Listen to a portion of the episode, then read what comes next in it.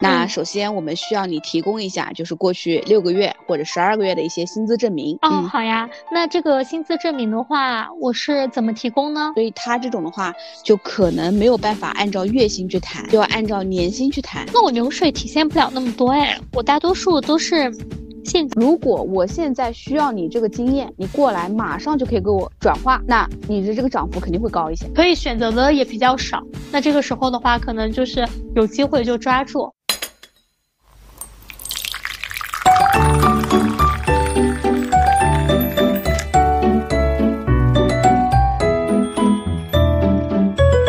Hello，大家早上好，我是正在喝黑枸杞原浆的贝尔。Hello，大家早上好，我是正在喝白开水的 Sarah，欢迎来到喝杯拿铁。今日美事，我们今天都是比较养生的一天。对，我也想说养生够，冬日开启。对对对对对对对，我因为我因为现在是晚上，然后不是找 C 晚 A 嘛，原来的 A 是酒精，现在的 A 是。这叫什么 A 啊？我也不知道是哪个元素，反正你之前买过的那个，对吧？早上我知道你的是什么，是沙棘什么什么的。对，但我现在冬天我换成了那个红枸杞汁。哦，我现在就是早上就是用破壁机、豆浆机打各种养生豆浆或者养生糊糊，对吧？我感觉看着就很健康，就冬天这种这种感觉哇，感觉就很好的样子。对，现在小红书上不都是嘛？嗯。什么姑娘们，赶紧把奶茶都换成这些，一定让你喝了怎么怎么的，对吧？对对对，是的，并且好多奶茶现在都在走那种养生路线。哎，真的，而且现在感觉越来越像了，都是茶加奶，对吧？对对对，是的。嗯，对，就相对还比较养生。那是的。我们今天聊一个什么话题呢？冬日的夜晚，对吧？对。然后我们在怎么说呢？贝尔在公司处理了一天烦躁的事儿，我今天在家处理了一天工作的事儿，然后聊一聊，还是跟我们平常每天打交道最多的事儿，关于跳槽，一个跳槽里面的一个细分话题。对，就是，呃，跳槽薪资一定是基于我目前的一个薪资嘛？对我，因为跳槽，我相信很多人都会觉得，嗯，很重要的一个环节。很多人可能都是为了说，呃，薪资来跳，对吧？嗯。那那跳槽的这个薪资到底是由什么来决定呢？我们今天就来聊一聊这个话题。对，因因为其实这个话题，它是在我很忙，特别是在处理很多琐碎工作的时候，Sarah 当时问我说：“哎，咱们聊啥？”然后我就给他打了这个去这句话，就是哎，跳槽的薪资一定是基于我目前的薪资吗？然后后面我们也没有怎么展开聊，然后我又去做其他的事儿了，对吧？对对，这句话其实是我当时那一个时刻迸发出来的一个点。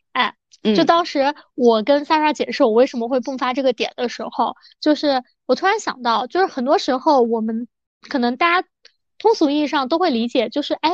我跳槽，我就是要涨薪啊。那很多公司的涨薪，就大家都会说，哎，我跳槽，我希望的薪资就是，嗯，我目前薪资，然后有一个市场上的涨幅啊，对吧？对，就很多人都会有这样一个想法。然后我就突然想，哎，那难道就是所有的情况都是像大家通常理解的这样子吗？那我所有的薪资都是要基于我现在的薪资有这样一些变化吗？所以当时我就有突然有这样的一个想法，并且。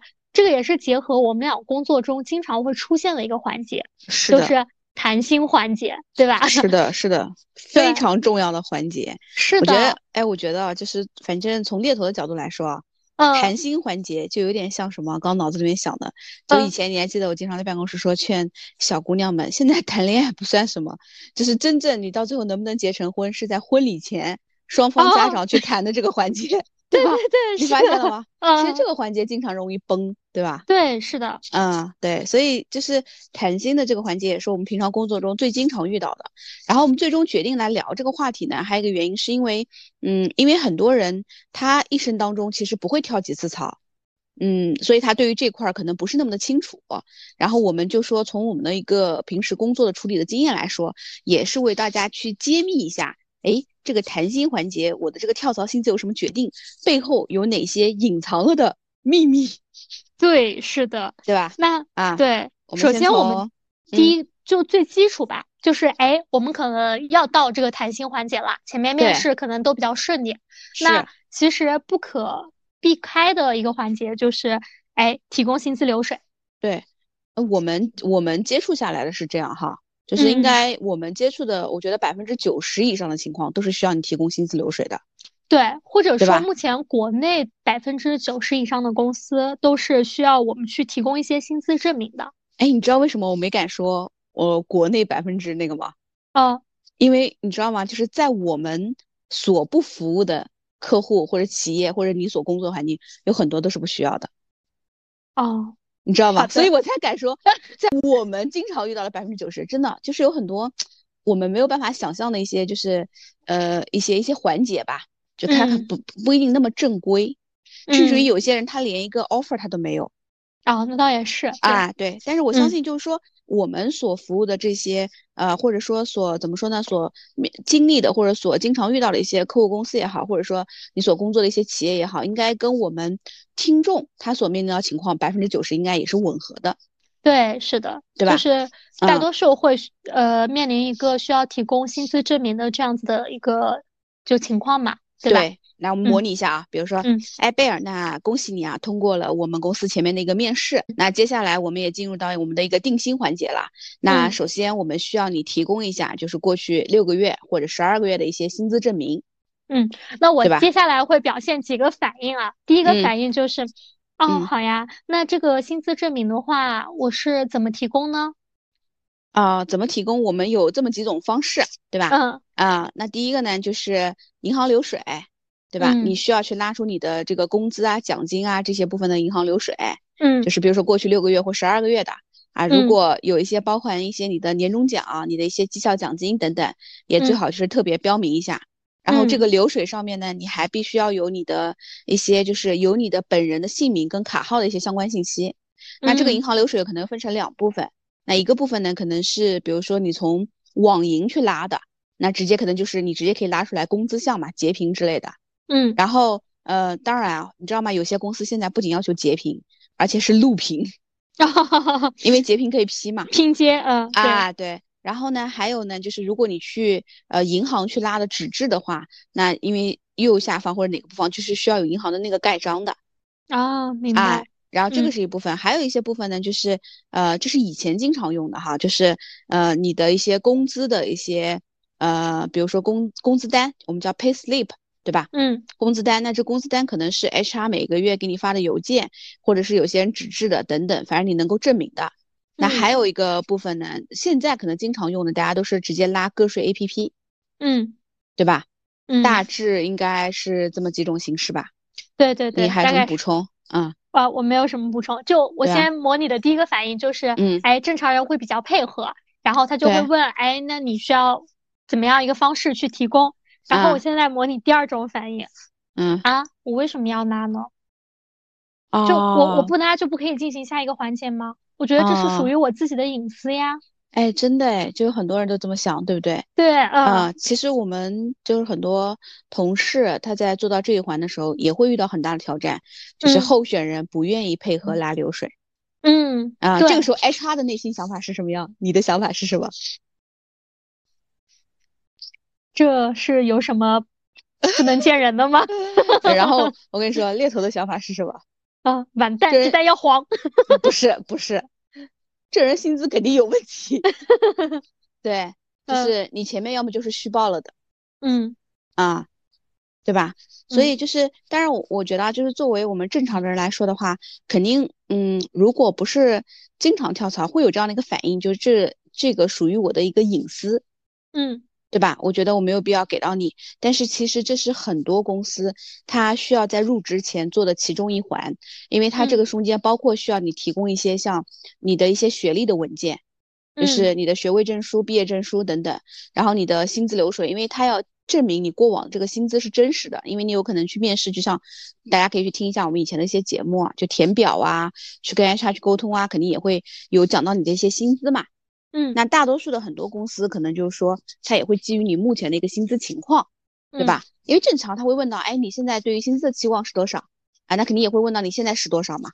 嗯，啊，那这个时候他就需要你提供一些证明来证明你在前面面试过程当中所说的一切是真的，就像后面还有一些背调环节等等，对，对吧？所以他是需要你去提供这些东西的。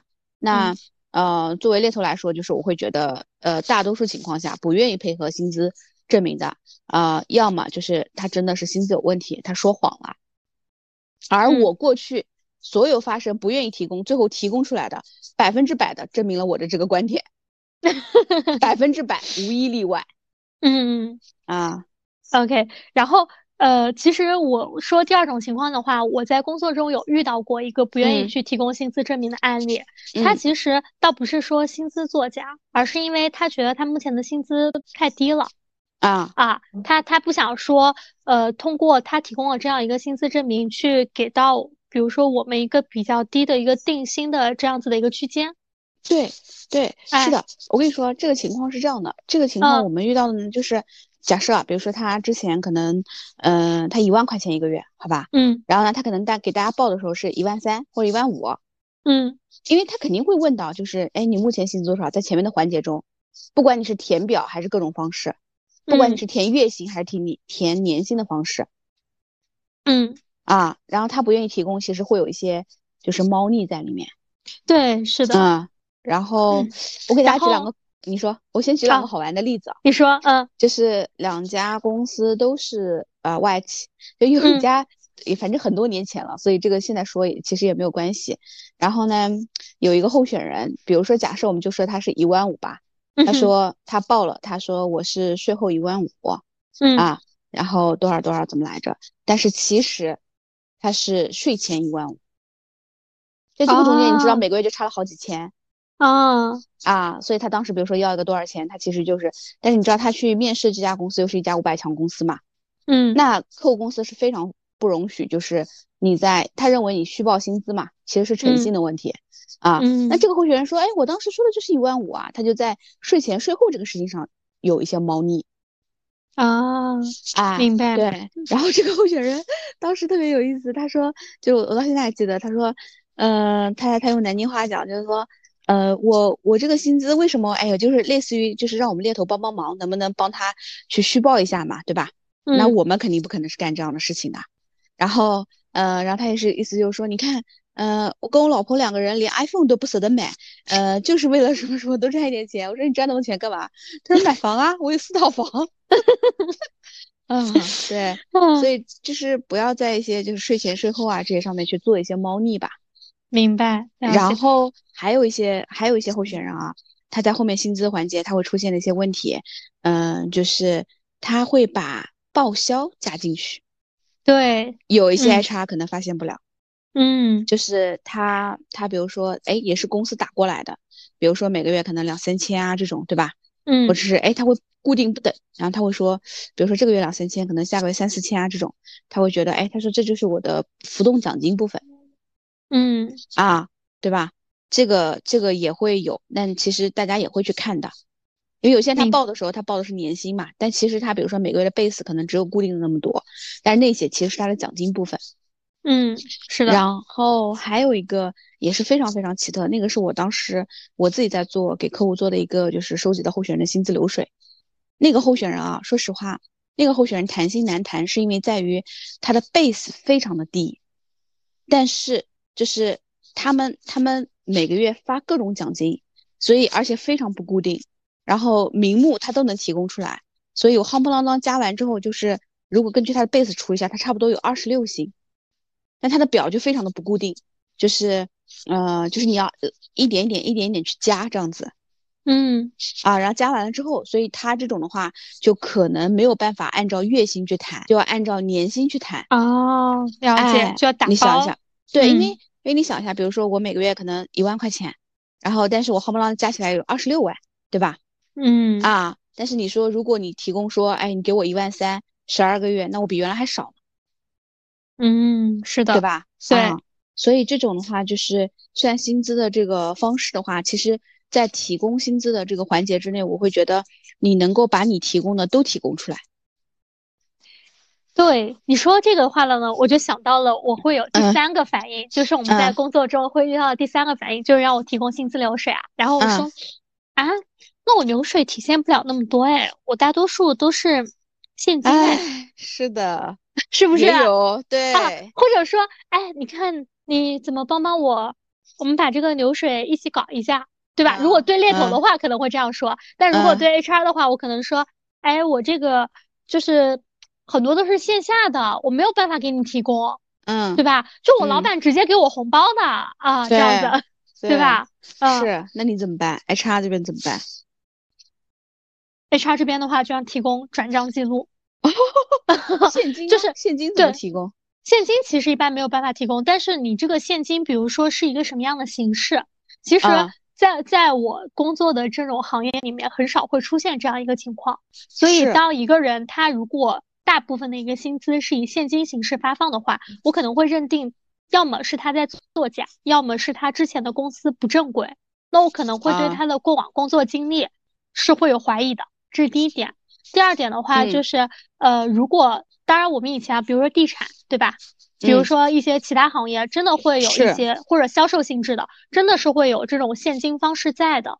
那我觉得不同的一个就是工作性质的话，首先就算给你，比如说三万两万的这样一个现金，那是不是有为什么要给你三万两万这样子的一个说明？要么是邮件，甚至最次的就是。记录微信记录也是有的吧，嗯，对吧？对啊，我觉得这个是可以看一下的，因为正常情况下，就算给你转账或者怎么样的话，也会说备财务给你会备注说啊，比如说某某绩效、某某奖金转账这样子的啊，正常情况下会这样子。对，说你相关的一些证明都提供不出来的话，那其实会是不被认定的。如果从 HR 的角度来看，嗯嗯。是我们其实也会遇到这样的情况，就是他说现金，但是我觉得我会看一下这个部分大概有多少，如果占的比例太大的话，这个肯定是不现实的，对吧？如果他的工作性质就像你讲的，就是两个点嘛，第一个是你的公司的正规程度，第二个你的工作性质。然后如果是一些就像你讲两三万这种，嗯，也会问一下室友，嗯，大概是一个什么样的一个项目，对吧？然后大概奖励了哪些人？啊，就是你们有几个人分了这笔奖金，也会去评估一下。那我会说，那我还是会告诉他，那你的这个情况，我会去跟客户公司去沟通，但是能不能算进去，这个东西可能没有办法给你保证，因为我也不能保证是说，哎，那如果客户公司那边他也会有同样的情况，一个项目做得好，老板发现金呢，对吧？嗯，那这个情况你又怎么去算呢？是不是？是的，啊，对，因为有些人在算薪资的时候，真的很多很搞笑的事儿，就以前 啊。就那个候选人年薪也大几十万了，然后他把自己夯不啷当一些福利算上，还要把夏天公司发的西瓜也要算上。啊，对对对，是的，西瓜能赢，哎，我也遇到过这种情况，对吧？就是那种什么福利都要夯不啷当给算上的。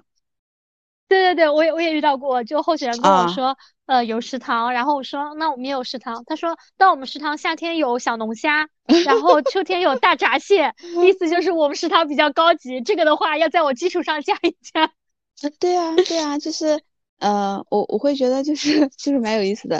我们我们可以其实捋的一个点就是，呃，如果啊，当你现在在提供薪资流水的环节，呃，其实我们经常讲 CMB 部门，它其实包括什么呢？就是 compensation and benefit。其实你是可以算的是说，你所有的一个薪资、你的奖金，对吧？你甚至于可以讲清楚，我的奖金是按什么样的一个目标，比如说是三个月的目标奖，但是我平时能够拿到的是多少，对吧？嗯，你的绩效考核，这也是薪资部分。你也可以把你的福利算上，比如说我们的一些呃有工会的工会的福利，对吧？公司平时的一些福利，哎，你也都可以就是去报给对方。如果太小的你就别算了。如果有一些你觉得没有办法，呃，比如说像话费啊一些东西没有办法提供的，呃，就是因为话费可能打到你的账户上之类哈。那这种情况下的话，你可以提供一下，比如说公司的一些政策邮件，或者一些 HR 的邮件等等。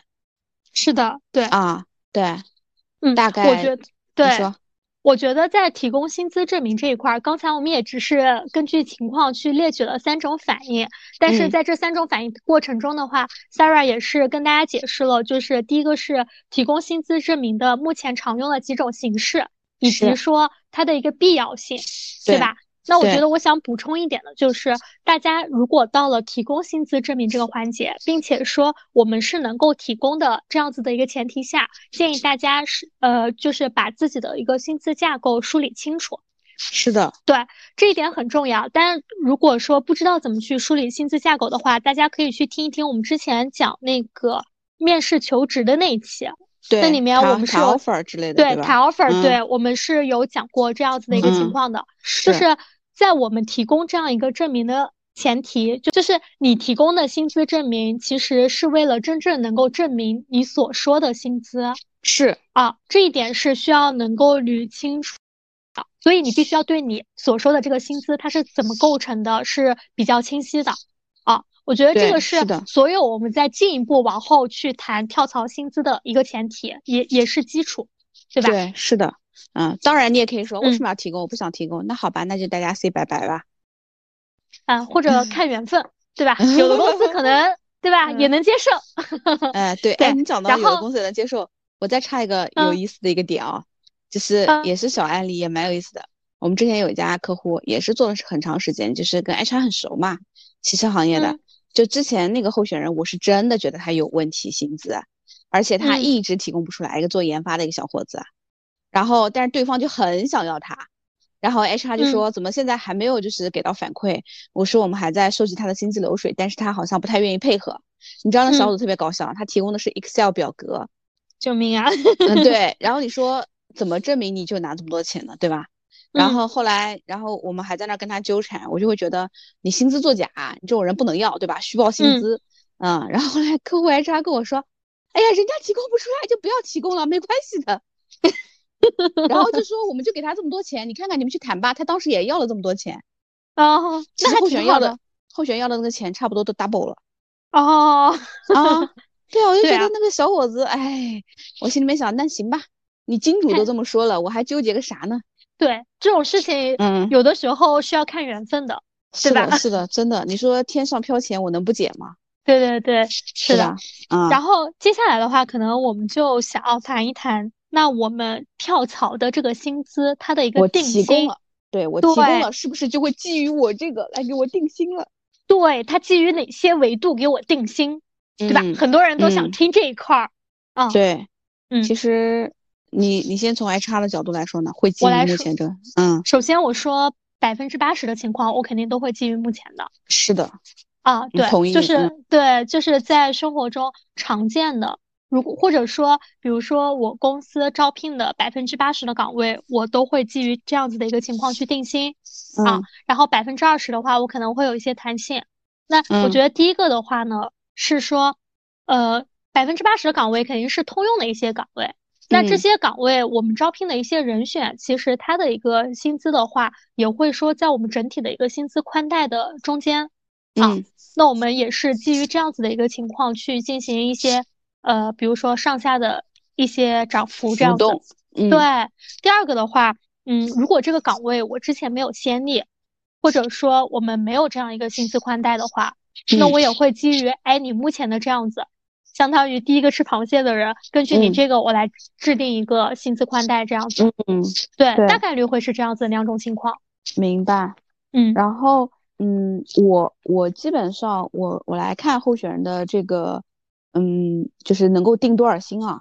我其实心里面大概我是有数的，就只要是我对接的客户或者我自己做的一些 case，我大概是有数的。那第一个肯定是会基于候选人一个目前，说实话就是。就像我们俩刚刚讲，百分之八十都会基于你现在的。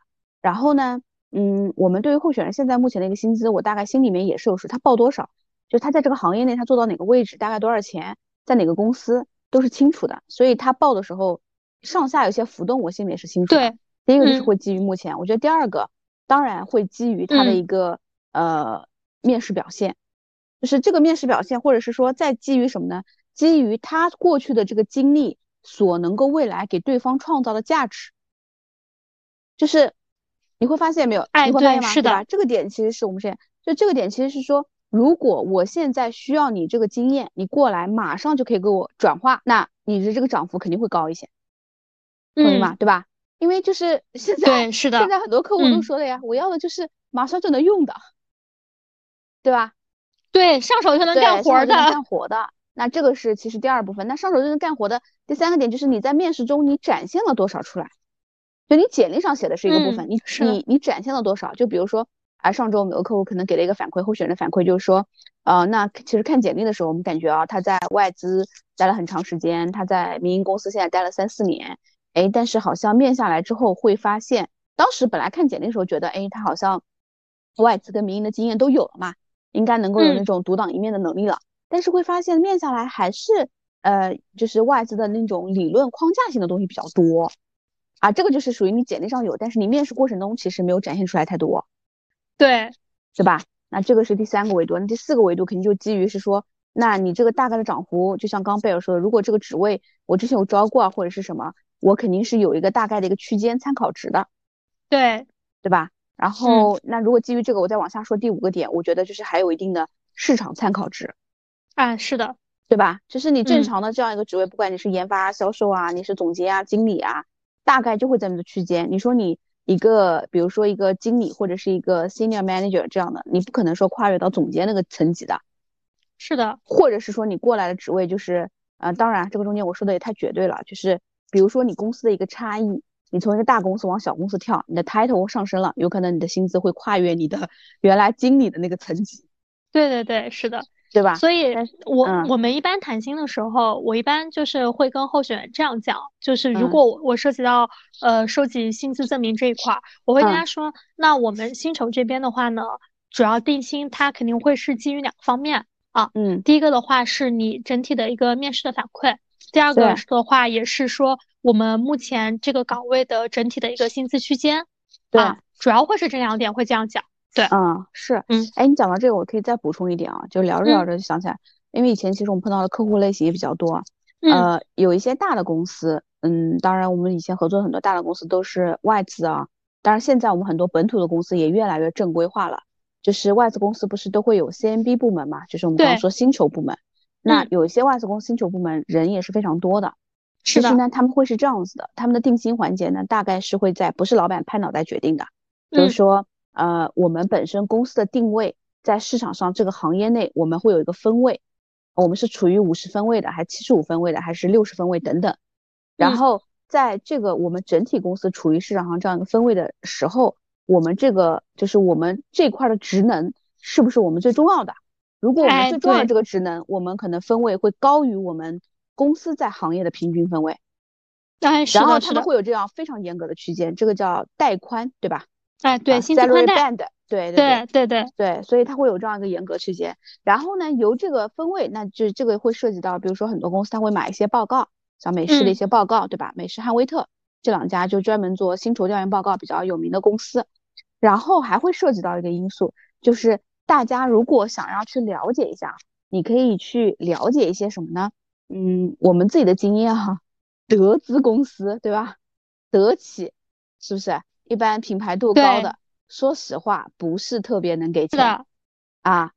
这这个真的，这个真的要给大家大家讲，就是有很多对吧？就是南京很多德企，我们都说是价格洼地嘛，然后。像一般美资公司还是比较能给钱的，就是你记了一个点，就是所有公司它都不是傻子，对对吧？就是越卷，难度越大的公司给的薪资也是越高的，但是说实话，淘汰率也很高。这一点你看外资、看内资、看大厂、小厂，你也都能感受得到。其实就是因为每一家公司它考虑都会考虑一个问题，性价比嘛，是，对吧？公司总要运营的，嗯，所以这个就是对方他在。呃，框你的薪资的时候，根据哪些点，你其实也可以反推或者预估，就是对方能够给到你的一个薪资情况。对，是的，对吧？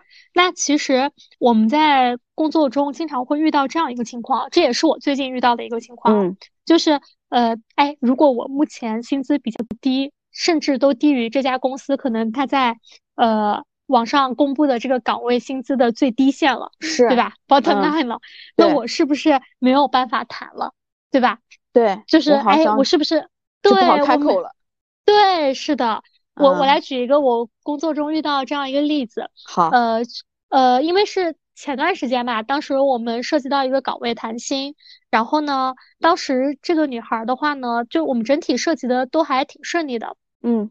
然后她涉及到谈薪这一块的话呢，她那个薪资的话呢，她一直扭扭捏捏的不愿意给我，嗯，哎，她不愿意给我，然后呢，她一直说的一直在跟我解释，从我们就是初次沟通填那个面试登记表的时候，他就没填，对。然后我们在面试过程中问，他就说，哦，那个，我认为我的能力，他不是我现在的薪资可以去衡量的。这句话我也经常听到。对对对，然后这个是第一个，然后第二个的话呢，就是他好像是在这家公司应该是待了三年还是四年，但是中间应该是生了生了两个孩子。啊，应该是待了五年左右，生了两个孩子。然后呢，就是坦白来说，呃，有的人会顾及，比如说那个就是他的工真正的一些工作时长啊之类的。然后他又会跟我们解释说，哎，那其实我这个产假的话，我都不是休全了的。那我可能每个呃，就是我头我一胎生完，可能三个月左右，我就回来复工了啊，两两个月吧，两个月我就回来复工了。然后我二胎，我又是怎么怎么样？我在这个过程中，我还是开 会的，怎么样的？哎，就类似于一直都在讲这样子的一个问题。然后呢，直到最后我们可能几轮面试都结束了，到真正这个环节，他还是没有提。对，然后他就一直都没有提供。那其实按照我们的一些制度的话，他如果不提供的话，我是没有办法跟他推进接下来的环节的。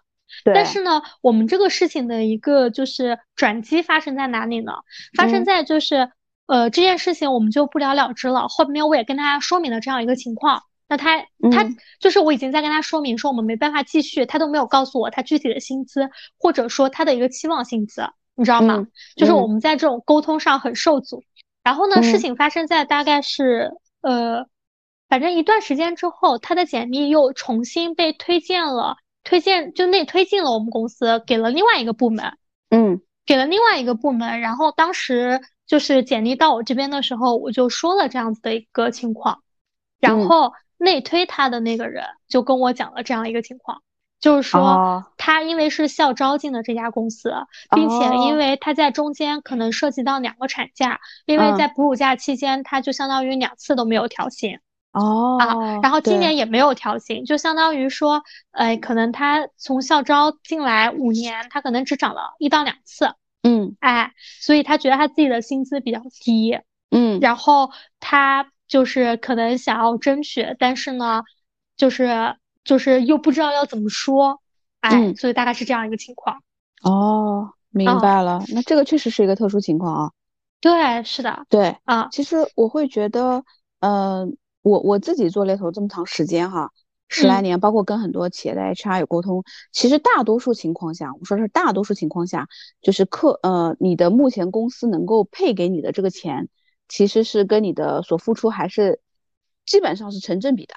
因为如果不是，你肯定就跳槽了嘛，对吧？对对对。啊，但如果真正还是可能还是会遇到一些薪资比较低，呃，然后我们就还是可以去谈的。我们当时我跟贝尔也聊到了几种情况，对吧？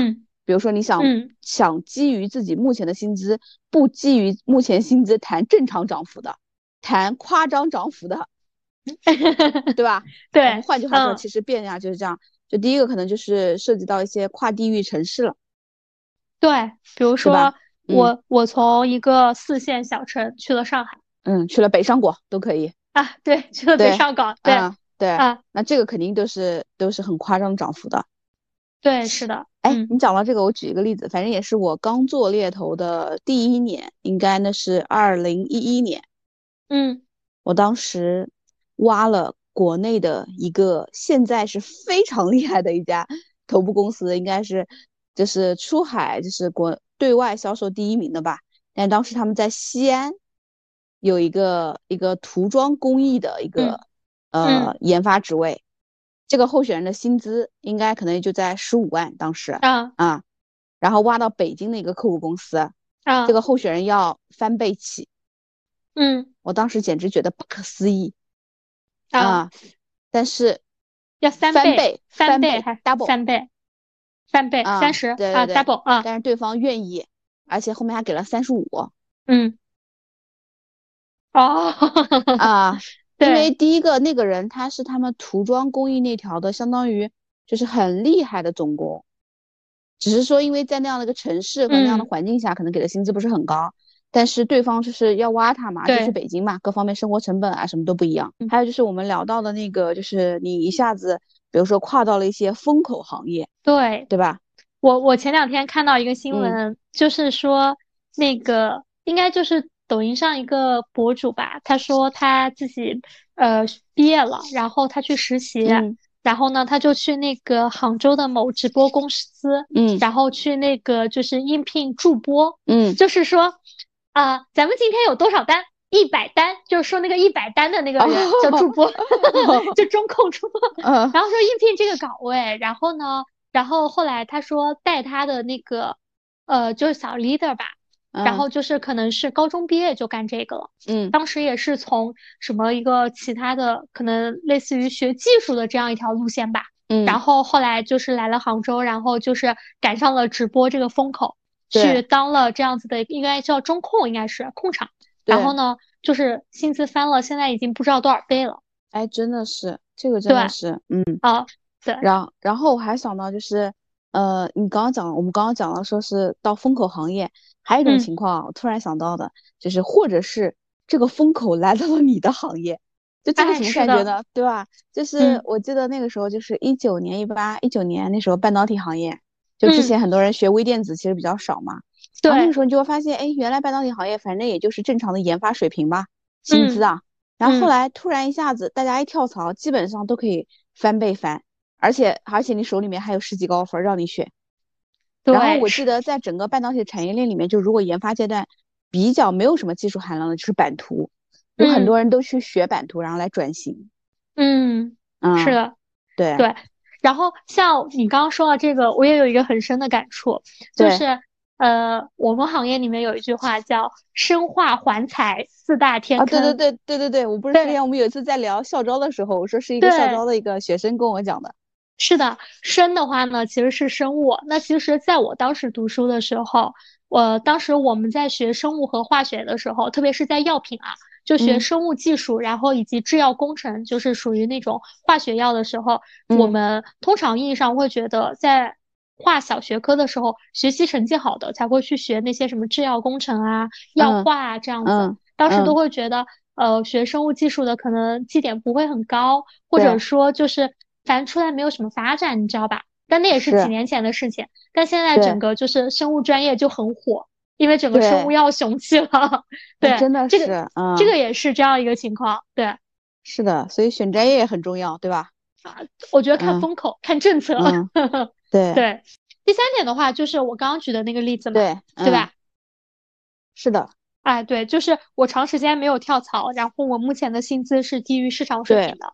其实这个这个会，我觉得这一点的话，它有的时候好谈，有的时候其实没有那么好谈。对，啊，因为从比如说，嗯，从企业来说，或或者从市场情况来说的话，有的时候长时间没有跳槽，它并不意味着这是一件好事儿。啊，它是会对你未来就业的话，也是会有一些风险性的。其实，那作为企业而言的话，有的时候我们对一些极其稳定，比如说十几二十年在一家公司的人，其实还是会有顾虑的啊，因为你很难会去适应一个新的环境，大家对这块的话多多少少会有一些顾虑。对，是的。其实还有一种情况就是，嗯，你刚刚讲的那个例子里面，不仅是长时间未跳槽，他是校招进入这家公司的。对，是的。啊，我上次我们谈一个海外的职位也是的，就是那个姑娘是校招进入那家公司的，其实她每年的 performance 都很好。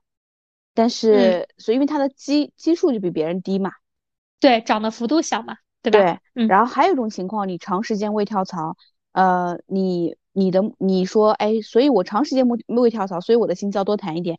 也有种情况下不一定好谈，就是你虽然长时间未跳槽，但是你在这家公司其实实行就是实现了几层晋升的。哎，对，是的。哎，这种情况下，因为你内部晋升，你其实也会有涨幅嘛。嗯。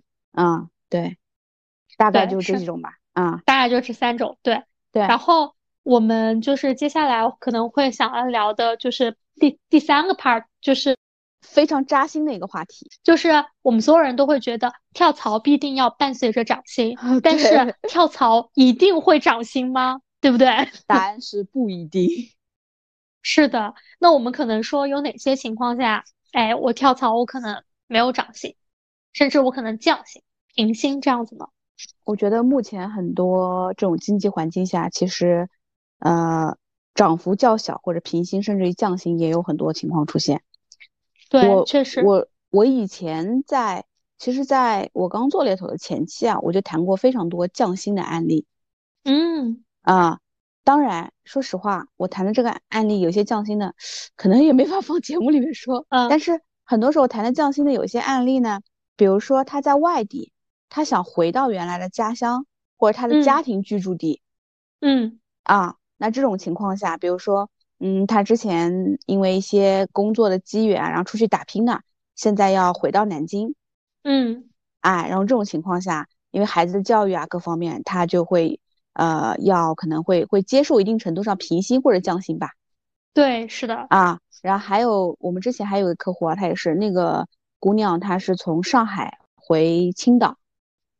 哦。就山东济南那边，对。啊，然后那一片吧。对对对，所以当时他还要涨幅百分之三十，所以客户就觉得我不能理解。嗯。啊，因为首先你回到家乡，你也没有那么多的租房跟生活成本。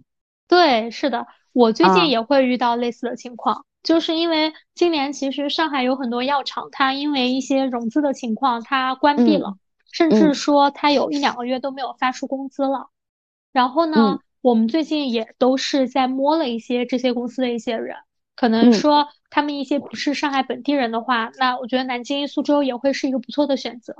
那他们其实行业内都知道，他们已经两个月没有发出工资了，然后。他还会想要跟我要涨幅，嗯，所以刚刚我们就讲了，就是因为可能因为地域差异这一块儿，可能会涉及到一些哎降薪这样子的一个情况，嗯，对对。然后我觉得还有一种的话，对吧？嗯，还有一种就是我这个行业不太行了，就我们在之上一期聊叫什么跳槽离职离职，嗯，对，离职的时候我们也讲过，我这个行业不行了，甚至我行业快没了，但是。我又没有说我的一个过度的这样子的一个存款，我现在需要养活我自己，就先就业，对，呃，就是先先糊弄一下，对，先过渡一下。公司它也遇到裁员了，对对对，是这样一个情况。那这个时候的话，其实可能呃，怎么说呢？个体是相对比较被动的啊，对，选可以选择的也比较少。那这个时候的话，可能就是有机会就抓住。那也会面临着一些可能降薪啊这样一个情况，对，是的，嗯，然后还有一种情况就是我们上期可能讲之前讲跨行跳槽的时候也讲过的，对，就比如说你去一个新的公司，然后呢你实现了你的一个职业的转换，但是你目前的技能可能在新的岗位上没有办法完全的用到，其实也会处于新公司他还要给你来做培训嘛，对，对吧？然后相当于对方给了你一个转行和学习的机会。那这种情况下，有可能也不太可能会有涨幅，嗯，可能是平薪或者降薪。那这个怎么说呢？我觉得你要换个角度来看，就是所有的职业生涯往上发展，它都是曲线上升的，而不是一个直线性的。对，这个就跟减肥一样啊，是的吧？嗯，对，这个时候要看选择什么。